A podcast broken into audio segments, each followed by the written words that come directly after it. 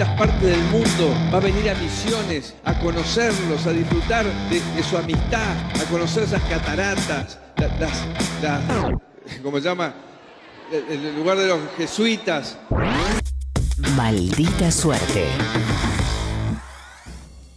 Y recibimos en el estudio del Destape Radio al licenciado Filkestein. Está con nosotros, señoras y señores. El psicólogo acá, buenas tardes. ¿Cómo anda? Hola, ¿cómo están, amigues, compañeros, Gaby, Mati y todos los oyentes? Que ¿Cómo va, Fabián? Bien, bien, Un poco aliviado, un poco con las sensaciones de que el escándalo de la foto ya pasó un poco, así que un poco más tranquilo por, por lo ese menos lado. Esa foto por lo menos esa foto. No me digas estas cosas que me generan intranquilidad. No, no, ya está, no hay más nada. ¿Qué? No se preocupe usted. Pero no, ahora me dejaste intranquilo. No, de ninguna manera. Ahora me dejaste intranquilo. Eh, ¿Usted está más tranquilo? Mm, eh, ahora no. No, ahora no. Ante la posibilidad de que esos escándalos pasen. Sí. No, bueno, igual por esa tranquilidad también ya se había terminado esta, esta mañana cuando Esther leyó que recibíamos esos 4.300 ah. millones de dólares del FMI. Claro, sí. Y que los íbamos a usar para pagar vencimientos de deuda con el propio FMI. Claro, sí. Así como viene, tú Y ahí empezó a decir, eh, ahí empezó la discusión, ¿no? Cuando ella me dice esto, yo le empecé a decir, ¿qué, ¿qué querés vos que hagamos con toda la deuda que nos dejó Macri? ¿No ves que nos dejaron un país quebrado y bla, bla, bla? Y le, le dije también, eh, que ustedes, los de la izquierda, siempre quieren soluciones mágicas, ¿qué querés que hagamos? y ahí agarró el celular y se puso a leer una cosa en voz alta, eh, que me leyó, dice, es un grave error económico, social y político usar esos fondos para pagar deuda porque no se cumple con el principal objetivo que tiene, que dicen tener dichos fondos, que es paliar los efectos de la pandemia, ¿eh? ya que a través del pago de la deuda el dinero volvería a países ricos, aumentando la desigualdad y la inequidad. Ay, ¿quién habrá dicho eso, no? Y cuando termina de decir eso, yo un poco me burlé, ay, qué lindo, ay, qué lindo que suena, todas las cosas que dice la izquierda, ay, ay, ay, le digo, ¿quién dijo la que fue del caño el que dijo esa pavada? ay, no. Oscar Parrilli me contestó. en la sesión donde el Senado votó una declaración en la que se pedía que se use en programas sociales ese dinero. Y hace tres meses, ¿eh? Sí y la verdad que, bueno, me defecó, por no decir que me cagó. Eh, y ahí tomé una, una, actitud bastante albertista, que es admitir la derrota, pero a los gritos, como hizo Alberto la primera. ¡Bueno, fue un error! ¡Fue un error! ¡Le pido disculpas! ¡Me equivoqué! Bueno, tranquilo. Pero también acto seguido la empecé a chicanear, que las fotocopias, que tienen menos gestión que sacar un boleto y bueno. y ahí, todo lo que se les dice siempre. Y, de ahí esta marca que tengo acá en la frente, no sé si se ve por tele, por acá, por la cámara. Usted está tapado con una gorra. Ah, bueno, acá, acá me quedó una marquita que, bueno, eh, como una conclusión, las albóndigas veganas no son ricas, pero son muy buenas como elemento contundente.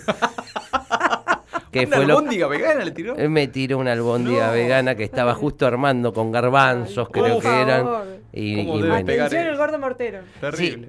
pero además de mis temas personales, estuvimos trabajando con los compañeros de Marta Abierta. Ah, y tenemos seminarios presenciales. Eh, esta semana volvemos, después de que nos tomamos. La semana pasada no hubo tantos, porque lo, fue lo que llamamos el foto impas una, ah, pausa que hicimos para no explicar cosas que no teníamos ni ganas ni forma de explicar. Y para reflexionar, tal vez, ¿no? También. Introspección. No, nos sirvió tanto para reflexionar, pero. No sabían qué decir, No, no sabíamos qué decir.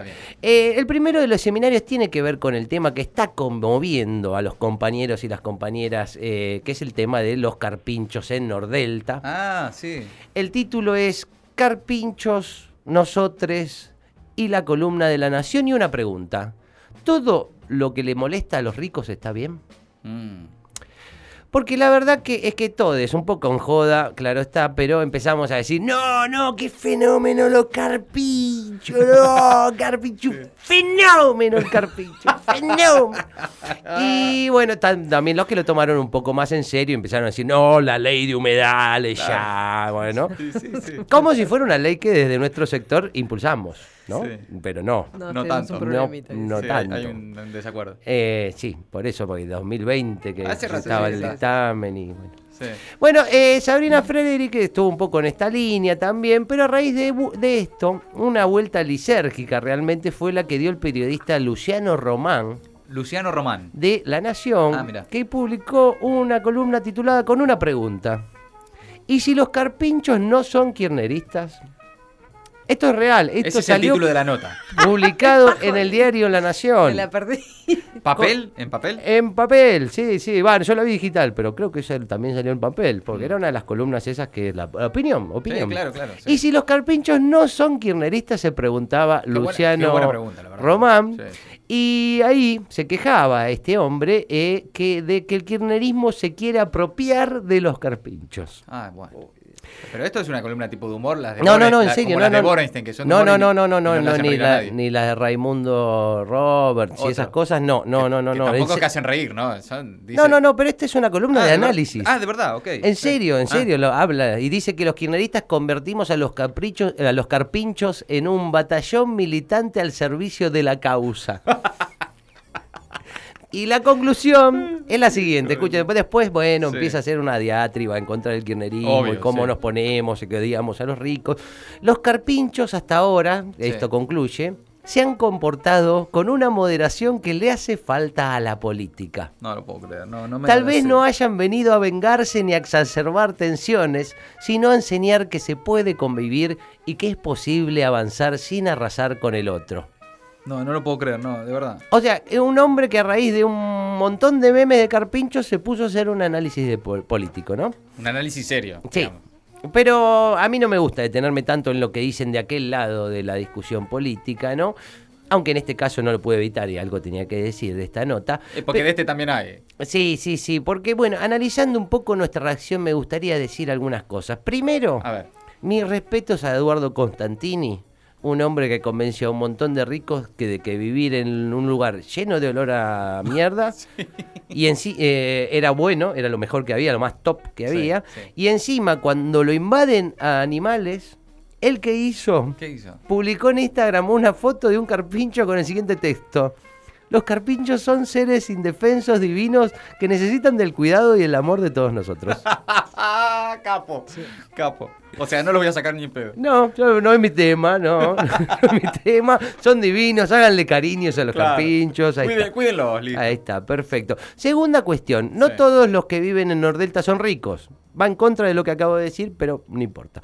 Eh, em, pero nosotros igualmente los identificamos como enemigos a los que viven en Nordelta. Ah. Eh, no sé por Hay qué. como una cosa, sí. sí. Y la tercera cuestión, y la más importante, es si efectivamente fueran todos ricos, ¿son nuestros enemigos? ¿El peronismo es una fuerza política que odia a los ricos? Mm, Qué buena pregunta, ¿no? ¿Son sinónimos ricos y oligarcas? No, no, yo creo que no. De hecho, hay varios ricos en el frente de todos. Bueno, por eso, por eso. Yo, eh, ¿Son sinónimos ricos y oligarcas? Respondan en sus casas. Ahora les quiero decir que no nos olvidemos que Cristina Kirchner es millonaria, que Máximo pagó el impuesto a las grandes fortunas. Entonces con este dato repito la pregunta, ¿todos los ricos son oligarcas? La respuesta es no. Quizás deberíamos abandonar un poco esa suerte de reflejo condicionado pavloviano, mediante el cual escuchamos la palabra country o ricos y ya nos sale, ¡eh, que se mueran todos los que están ahí, que se mueran! Quizás para recuperar este país necesitemos, ¿no? De empresarios y de gente rica que invierta, o quizás no. Quizás haya que salir a cazar toda la gente que tenga más dinero del promedio y poner como ministros a una serie de carpinchos para incomodar a los, a los ricos, ¿no? Capaz que hacen más que algunos ministros. ¿Qué más? Bueno, un a favor de eso es que no, no, te, no te filtra cosas el carpincho. el carpincho sí, El no es- no es de filtrar cosas. No es de filtrarte Sí. cosas. ¿Qué más? Otro tema que no vamos a desarrollar mucho, pero que los quiero invitar a este seminario, tiene que ver con una cuestión en la que todos coincidimos, que es fundamental, ¿no? Que es la unidad. La unidad. sí. Y el seminario tiene como nombre teoría. La unidad da tanto trabajo que, nos que no nos deja tiempo para hacer otras cosas que no sean mantener la unidad. Sí. Eh, el título es bastante gráfico, pero bueno, un poco trata sobre esta sensación de que hay que estamos todo el tiempo haciendo fuerza para mantener la unidad y no estamos haciendo fuerza para otras cosas. Claro, lleva mucho tiempo y mucho esfuerzo mantener la unidad. Y sí. claro, y a veces Y no, no nos queda, ¿viste? Como, Está la como- otra parte que es, ¿y entonces para qué? Claro, como a Gabriela, que dice, no tengo tiempo de ir a la, la natación. Digamos, Sí, al no. gobierno no le queda tiempo para ir a natación. está todo el tiempo De manteniendo... tanto que está laburando ahí Sí, en la casa. Unidos, La unidad de la familia. Sí, sí, Y sí. Eh, y para cerrar, eh, tenemos el seminario llamado Conversaciones y Campaña, no seamos tan pesados que nos transformemos en piantavotos. ¿Cómo es esto? A ver. Porque a todos nos pasa que cuando llega la campaña queremos militar, ¿no? Militar, militar por lo que creemos. Nosotros los, los, los, los que estamos acá escuchando esto, los que somos apasionados de la política, que no somos la mayoría. ¿eh? No, la verdad Eso hay que tener en cuenta. Es, es importante recordarlo cada Y tanto, menos sí. en este contexto. Eh, están los que, bueno, lo hacen por vías más eh, institucionales y usuales, como eh, inscribirse, como anotarse, como afiliarse al, al- al PJ, estar en las mesas que reparten volantes, pero otros intentan militar en cada conversación. Sí. Aunque a veces eso es un poco molesto, por eso les traje como una especie de anticipo de lo que va a ser este seminario. Ajá. Si me pueden ayudar, Gabriela, Sí, Por supuesto. les traje una serie de diálogos en la que yo voy a ser el, el kirchnerista que intenta meter el tema todo el tiempo para que vean que es realmente por ahí un poco molesto a veces ser tan insistente. Y nosotros seríamos las personas Bueno, que, ustedes- viven la vida Sí, con sí. otra. Somos tres amigos, tres, compañeros de trabajo que estamos charlando. Bien, bien. Y eh, en, el, en el caso de que uno quiere meter todo el tiempo este tema. Eh, si les parece, puede, puedes empezar, Matías. Bueno, eh, me vacunaron con la segunda. ¡Eh! ¡Qué bueno, Sí, Mati! sí, estoy muy contento. Qué alegría que te hayas podido vacunar con la vacuna que consiguió el go- gobierno nacional. Sí, bueno, sí, la verdad que estoy contento, sí. sí estoy- Bueno, y no es para menos, la Y verdad no. que de a poquito vamos saliendo. Sí, Y la no, economía también está saliendo adelante gracias a las políticas del gobierno nacional.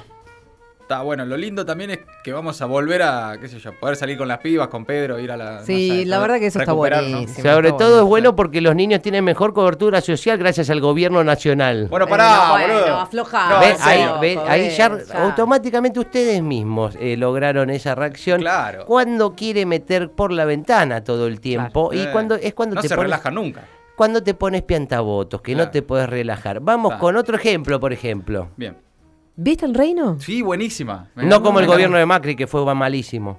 Claro. Y es muy bueno lo que hace Peter Lanzani, la verdad que está ¿Qué buenísimo. actorazo ¿eh? se pide? Sí, no Sí, como me Vidal, encanta. que era pésima actriz, es pésima actriz Vidal. Lo que es medio raro es la parte en la que... No, no, no, pará, pará, pará, pará, no, no, que no la termine, no me spoilees, que no la termine, me faltó un... No, el que terminó mal sabe quién fue el gobierno de Macri. Bueno, No, no, bueno, pará, boludo, no, en serio, pará, estamos hablando de una serie. Dale, Estamos hablando ¿qué de Netflix. ver eso? No, eh, es de esta manera, de esta manera, el compañero Sí. que intenta meter por la ventana todo el tiempo este tema, se transforma en lo contrario de lo que quiere ser. En lugar de ganar votos, los pierde. Así que Sí. tratemos de no ser tan intensos todo el tiempo. Muy si están interesados, se pueden anotar en los seminarios. Es ¿eh? muy interesante, ¿eh? El licenciado. Filkestein, el psicólogo acá, en Maldita Suerte. Gracias por No, venir. gracias ¿eh? a ustedes. Muy amable. Maldita suerte. Ningún cobarde y su historia.